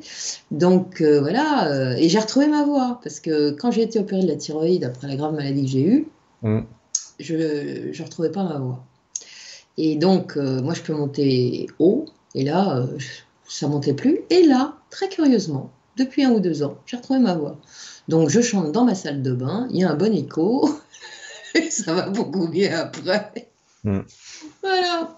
C'est vraiment super. Alors concernant l'ufologie, tu parleras beaucoup plus de ça sur Nuria TV. Je le dis à nos amis qui posent plein de questions sur plein de plein de cas, mais t'as pas pu tous les étudier. Une question quand même qui revient, c'est euh, tu as eu connaissance que on dit que des extraterrestres auraient enlevé des des missiles nucléaires de silos nucléaires. Ça te parle? Bah oui, il y a eu les Minuteman, ils les ont pas enlevés, ils les ont euh, neutralisés. Ils sont tout à fait capables de faire ça, oui, bien sûr. Ils sont capables de neutraliser une bagnole, ils peuvent neutraliser un Minuteman, hein. c'est pas un problème. Hein. Est-ce que tu penses qu'ils interviendraient en cas de guerre nucléaire? Bah, Il y en a qu'on dit, euh, Linda Porter, euh, qui était une contactée qui a eu affaire à des mantides notamment, que si on allait un peu trop loin sur certaines expériences et la mantide et le gris visaient euh, vraisemblablement euh, des, bombes nucléaires qui avaient été lancées dans un programme atmosphérique euh, américain dans les années 60. Ça n'a pas été très porteur, donc ils ont arrêté, mais quand même.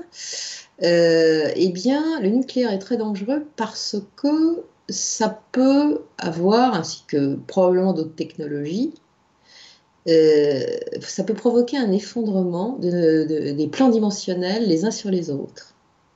Donc ça les met en danger, et ça met toute une dimension en danger mhm. finalement, hein, peut-être même la création. Donc là, ils, interviendraient. Je ne parle pas des grilles ni rien du tout, bien que ça les concerne. Hein. Euh, mais ceux qui, n'interviennent pas dans les affaires de la Terre, parce que respectueux de notre libre arbitre et qui ne manipulent pas les humains, ils l'ont dit. Ils l'ont dit, on ne viendra que s'il y a un problème. Donc attention à ces extraterrestres euh, qui vous disent euh, euh, qu'ils sont là, qu'ils vont venir vous aider, qu'ils arriveront sur leur grand vaisseau, leur vaisseau, si vous les voyez, c'est qu'ils sont là. Voilà. on doit, régler nos problèmes, on doit régler nos problèmes par nous-mêmes. Hmm. Et si on va trop loin, ils nous sauveront parce qu'ils veulent sauver eux-mêmes leur, truc. ouais. Ouais. Hein ouais, ouais. Ce sera pas pour nous. Ils sont extrêmement, ils sont extrêmement, pour certains, ils l'ont dit à, bien les contacter, euh, ils, nous prennent vraiment pour des, des, méchants malades. Hein. On peut, pas trop, on peut pas trop leur en vouloir. bah, euh, quand même. Hmm. Une planète qui s'autodétruit elle-même euh, entre eux, de la même race, sur, le, sur une planète qui n'est pas la plus grosse de l'univers, loin de là. Mais qu'est-ce qui nous prend? Nous avons une planète extraordinaire. Je suis sûre que toutes les exoplanètes qui ont été découvertes, il n'y en a pas beaucoup comme la Terre, sinon pas une. Nous avons des paysages d'une beauté. Nous avons une infinité d'espèces nous avons mais tout ce qui c'est une sorte de paradis. Mais bon Dieu de bois, mais qu'est-ce qui nous prend de tout péter, de, de rien respecter? Nous avons certains extraterrestres ont parlé de leur planète, ils n'ont pas autant de diversité que nous. C'est pour ça qu'ils viennent pour certains en tant que scientifiques. Ils l'ont dit. Qu'est-ce qu'on fabrique? C'est vraiment de la confiture à des cochons. Regardez la complexité. Vous sortez de chez vous, vous regardez le carré d'air, vous allez voir combien d'espèces dans le gazon il y a de petites fleurs, de petites plantes qui sont des fois millimétriques. Combien il y a de petits animaux, de petits insectes, de petits machins qui se baladent. Ça grouille de vie et on casse tout. On, on pourra bientôt plus manger de poisson tellement il sera pourri. On pourra plus manger rien du tout. Mais on est fou on est fou alliés. On construit des bombes, des cochonneries depuis la nuit des temps. pour se faire de plus en plus de mal C'est soi-disant dissuasif En fait, non. Maintenant, c'est un jeu, c'est plus de la dissuasion. Mais on est complètement siphonné.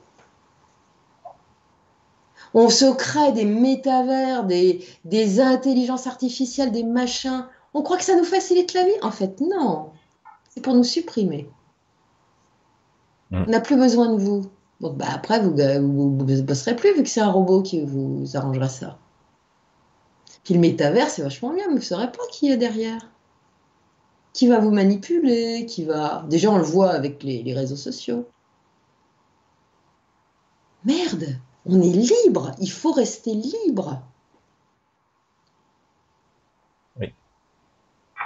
Nous sommes indépendants, nous sommes libres, et c'est à nous de décider de notre avenir de, façon individuelle par des règles que nous allons définir chacun. Et ensuite, collectivement, ça peut faire une force.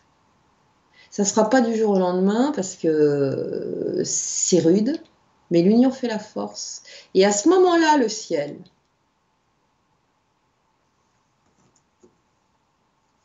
en fera plus. Il attend comme le, comme, euh, qu'est-ce que dit l'ange des, dialogues? Demande. Mais il dit fait aussi. Nous sommes arrivés, vous savez, l'incarnation, c'est la transmutation. Nous devons transmuter pour retrouver notre nature, ce que nous sommes. Nous savons tous quand on est relié à notre âme qui nous sommes. On sait très bien quand on déconne. On sait très bien quand on fait des, bêtises, quand on pense de travers, quand on se casse pas la tête, quand on, sait. Souvent, quand on est pris la main dans le sac, on dit Ah, c'est pas moi, c'est l'autre. Non, non, c'est toi. faut assumer, faut grandir. La grandir, ça, ça, ça veut dire assumer ses responsabilités, et savoir pardonner aux autres. Ça veut dire être extrêmement raide sur les règles de morale. Ça veut dire dégager le mensonge et l'injustice. Ça veut dire avoir une foi qui euh, n'est pas forcément religieuse, mais c'est une foi en vous une foi en votre projet. Regardez cette foi de gens qui sont anéantis. Ils ont la foi de ceux qui, quoi qu'ils se prennent sur la gueule, vont gagner. Vous voyez Est-ce qu'on est capable de ça? Nous, les petits Français, le cul dans notre canapé, là, qui refaisons la guerre. Ah, gna, gna, gna, Imaginez que ça nous arrive à nous. Est-ce qu'on aura autant de courage? Est-ce qu'on aura autant d'espoir? Est-ce qu'on aura autant de détermination? Pas sûr. Voilà. Pas sûr du tout. Donc ça marche par l'espoir. L'histoire nous l'a montré. Ça marche par la foi, ça marche par la détermination. Ne jamais s'avouer vaincu. Voilà. Quel que soit, mais même un truc, vous avez un emmerde dans le boulot, oui. Vous avez un emmerde avec l'administration, ça peut arriver. Soyez tenace et croyez. Et vous assure, moi j'ai eu des épreuves terribles il y a 10-12 ans, sur lesquelles je ne parlerai pas. Mais, si, mais j'ai eu la foi, je me suis dit ça va s'arranger. Et miraculeusement, un matin, plus rien, tout effacé, tout est reparti à l'endroit. Je n'ai jamais perdu l'espoir. Quand on m'a dit vous êtes très malade, madame, je me suis dit je m'en fous. Donc j'ai mis au point la méthode de je m'en fous. J'ai donné à certains copains et copines, ça marche très bien. Ça leur a changé la vie. Foutez-vous-en On vous dit bah, vous avez un cancer, vous avez un machin. Mais d'accord, ok, on va, faire ce qu'on peut. Et à la grâce de Dieu, eh ben ça marche. Je vous assure que j'ai expérimenté. Donc, quand il me tombe euh, un truc sur le coin de la figure, bah, au fond, je m'en fous. Non, mais t'as raison, c'est la bonne attitude, elle est plus scientifique que tu le crois. Moi, je me souviens avoir lu un bouquin il y a quelques années euh, dans mon ancien métier où on regardait si les gens qui étaient positifs guérissaient mieux du cancer que ceux qui étaient négatifs. Eh bien, statistiquement, ceux qui sont trop négatifs meurent un peu plus vite. Ceux qui sont euh, très très très positifs gagnent un petit peu d'existence de vie. Mais ceux qui s'en sortent le mieux, c'est ceux qui sont au milieu. C'est-à-dire ceux qui sont ni ni pour ni contre, c'est-à-dire ceux qui bon, il arrivera ce qui arrivera, on va faire ce qu'il ah faut bah, faire, mais euh, mais sans être hyper positif et sans être hyper négatif, c'est ceux-là qui s'en sortaient le mieux. En fait, ils permettaient à n'importe quel possible d'arriver. Je pense que c'est ça la solution. C'est d'accepter que le miracle arrive, mais qu'on détermine pas ce qu'est le miracle, qu'on le laisse nous traverser, si tu vois ce que je veux dire. Autrement dit, je sais pas quelle voie ça va prendre. Et c'est ça qui est génial. Parce que quand on finit, quand on est bien avec ce je sais pas ce qui va se passer, on permet que tout se passe. on accepte qu'il y ait une nouvelle solution. Il faut, il faut avoir un axe. L'axe, c'est fondamental. Donc, euh, l'adversité, vous l'avez. Vous dites, mon axe, j'arriverai à mes fins et ça va s'arranger. Donc, je m'en fous. Tout ce qui peut m'arriver, là, ça arrive, bon, très bien, je m'en fous. Eh ben, vous allez voir que ça marche. Hein. Et même des trucs qui n'arrivent à personne, eh ben, si vous partez comme ça, ça va vous arriver à vous, mais dans le bien. Et vous vous dites, bah ça alors, c'est ce que je me suis dit plus d'une fois, ça marche très bien. Oui, ça fonctionne. Mais l'idée, c'est. De toute façon, quand vous ne pouvez plus rien faire, qu'est-ce qui se passe? Si vous vous en foutez pas, vous allez mourir de peur et de chagrin et de désespoir. Donc vous nourrissez l'ennemi. Si vous vous en foutez, mais en étant lucide, en sachant que ça existe. Il ne faut pas être complètement con non plus et fou et, complètement ah, ah, ah, ça va ça. Non, c'est pas ça. Il faut être extrêmement lucide. Lucide. Mais émotionnellement, il faut dire bah de toute façon, je peux rien faire. Ça finira bien par s'arranger. On verra bien. Prenons les choses au jour le jour. Soyons dans le présent. Voilà. Et ça marche. Je vous l'assure. Et c'est souvent ça le sens de ces épreuves, c'est d'être dans le, dans le moment présent. Elisabeth, je voudrais vraiment te remercier pour ce moment, tu vois. Je viens de voir passer une clope, tu vas bientôt pouvoir la fumer. je, te, remercie de ce moment qu'on a passé, euh, qu'on a passé tous les deux. Je vais te laisser donner euh, les mots de la fin. Je vais juste présenter l'émission suivante. Je te remercie vraiment de, de t'être ouvert, de nous avoir raconté un petit peu ta vie euh, et ton point de vue. Et ton... mais à toute façon, qu'est-ce que je crois qu'il faut dire la vérité à un moment et dire ce qu'on est. Oui. Voilà, c'est comme ça, et puis c'est tout. Oui, Qu'est-ce que j'en ai à foutre? Je vais te dire un truc, Elisabeth, te dessert pas du tout. Vraiment pas. Au contraire, ça, ça, permet de mieux te comprendre. Ça permet de mieux te comprendre aussi. Et vraiment, je te remercie de, de ce moment qu'on a passé. Euh, je te laisse réfléchir au mot de la fin. J'ai, les amis. Le mot de la fin, mes amis. Attends, attends, attends. Euh, je, je, présente l'émission suivante et après. D'accord, vas-y, vas-y, vas-y, ouais. vas-y. Ouais, t'inquiète pas, je te jure, on va, on va fumer. J'allais dire moi non, mais euh, les amis, je vous remercie vraiment de ce moment. Je vous remercie d'avoir été là. Je suis désolé pour le souci technique qu'on a eu tout à l'heure. Euh, entre le fait que la mémoire de mon ordinateur me joue des tours, le fait que ça arrive comme par hasard à un moment où Elisabeth nous disait un truc ou un autre, je ne sais pas. On va pas, on va pas qualifier ce qui s'est passé. On se rejoint. Je vais un peu faire faire un peu moins d'émissions où on enregistrait en avril ou mai parce que pour tout vous dire, les amis, je déménage et je suis en plein préparatif de tout un tas de projets aussi. Je, suis comme Elisabeth, j'arrête jamais, même le week-end, enfin j'arrête jamais, j'arrête jamais non plus. On se revoit dans 15 jours avec un monsieur qui s'appelle Frédéric Medina, qui a connu euh, une NDE. Vous savez que j'aime bien ce genre de phénomène, des gens qui vont de l'autre côté et qui reviennent. Il viendra nous raconter un petit peu son histoire. Il viendra nous raconter que quand il est revenu, il a continué le dialogue avec son grand-père, euh, qui est toujours de l'autre côté. Et c'est toujours intéressant parce que je pense qu'une des premières peurs à traverser dans sa vie, c'est la peur de la mort, si je puis dire, qui va nous permettre de mieux vivre et de vivre, euh, j'allais dire, euh, en guerrier avec une cause et pas en guerrier dont la seule cause est de survivre, mais de vivre. Euh, et c'est à, à ça qu'on a invité. J'ai un autre invité pour une émission comme on vient de faire avec Elisabeth. J'ose même pas vous dire le nom tellement je suis superstitieux du fait qu'il suffit que je vous le dise pour qu'il vienne pas. Mais ça peut être très sympa. On va encore avoir d'autres nouvelles de d'une prochaine terre éventuellement et c'est ce qu'on essaye de travailler tous ensemble. N'hésitez pas à vous abonner à la chaîne si c'est pas fait. Je crois que vous êtes plus de 58 000 aujourd'hui. Euh, c'est génial et je vous en remercierai jamais assez. C'est important qu'on fasse ce genre d'échange régulièrement, je trouve. En tout cas, moi, je m'amuse avec vous. J'espère que vous vous amusez avec nous. Elisabeth, encore merci. Je te laisse donner, donner, je te laisse donner les mots de la fin et est-ce que tu veux dire euh, à tous nos amis téléspectateurs de Terre 2 bah, Les mots de la fin, c'est ne perdez pas espoir, soyez déterminés, soyez dans votre présent, soyez rationnel et si vous avez entendu ce que je vous ai dit, essayez autant de faire ce peu.